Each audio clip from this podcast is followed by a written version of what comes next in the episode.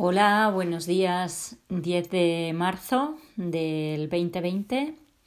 Pues aquí seguimos con, con estos podcasts de aumentar el nivel de conciencia personal en los equipos y en las organizaciones. Hoy, como no podía ser de otra manera, pues toca hablar de, de una línea que, que es fundamental en la actitud que se mueve entre el miedo y la confianza. Dos opuestos que como tales opuestos no son ni buenos ni malos, simplemente se trata de, de abrazarlos y de utilizar lo mejor de cada uno. Hablamos en estos días del coronavirus, estamos viendo en, bueno, en primera persona me están ocurriendo cancelaciones de reuniones, eh, personas que me envían fotografías de supermercados con colas de gente con el carro hasta arriba, em, cancelaciones de eventos.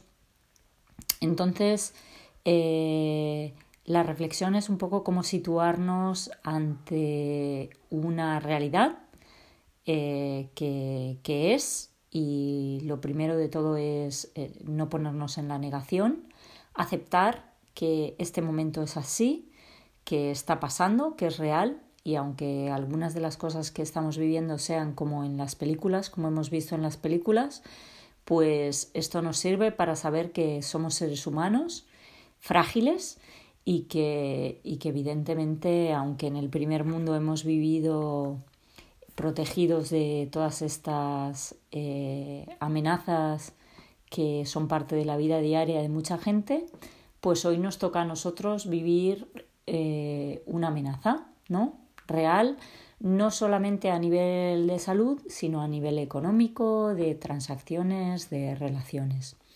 Entonces, mm, la clave para mí es vivir eh, con la parte del miedo que es eh, útil, que es utilizarlo, esa energía extra que nos da el miedo, ese nivel de alerta y de atención que habitualmente no tenemos, utilizarlo para ser prudentes, para ser creativos. Entonces, eh, os invito a todos y me invito también a utilizar la creatividad para ver cómo somos capaces de mantener nuestras actividades, nuestras relaciones, nuestras actividades económicas.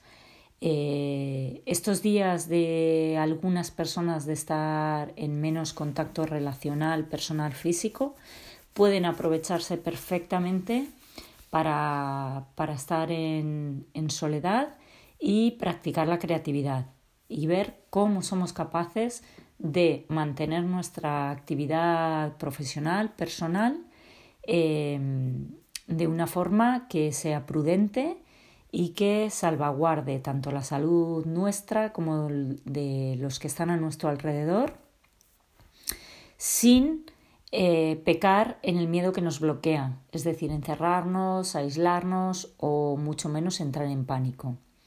En el otro extremo está, está la confianza. Eh, la confianza, yo por traducirlo un poco más en términos profesionales o vitales, diría que la confianza eh, está relacionada con el jugar a ganar. entonces, eh, ver cuáles son las oportunidades, oportunidades de este momento a nivel personal y profesional.